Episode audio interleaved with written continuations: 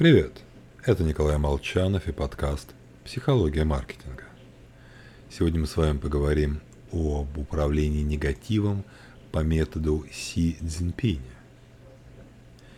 Не бойтесь критики, говорят нам. Она полезна. Цените ее. Там советы, которые вы можете применить себе во благо. Согласен.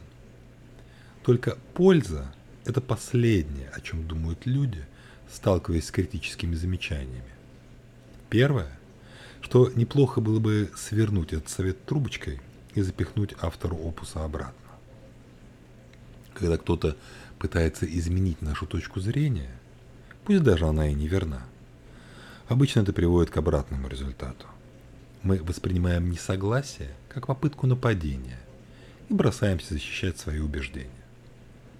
К примеру, мой коллега по писательскому ремеслу, ну а по совместительству глава КНР Си Цзиньпинь, выпустил книгу «Управление Китаем».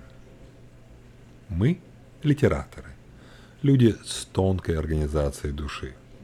Даже капелька критики, четверочка на озоне, уже режет душу.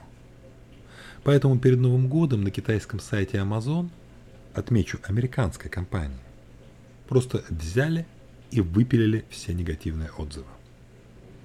Прекрасный, прямо-таки хрестоматийный пример борьбы с негативом. Именно так его и понимает большинство руководителей. Когда компании пишут плохо, первоочередной задачей ставится убрать, смягчить критику в интернетах, а вовсе не убрать причину, из-за которой нас критикуют. Поэтому никогда и никого не переубеждайте в лоб. Сообщение, подспудный смысл которого «ты идиот и ничего не понимаешь», не заставит склониться на вашу точку зрения ни покупателя, ни коллегу, ни начальника. С вами был Николай Молчанов и подкаст «Психология маркетинга».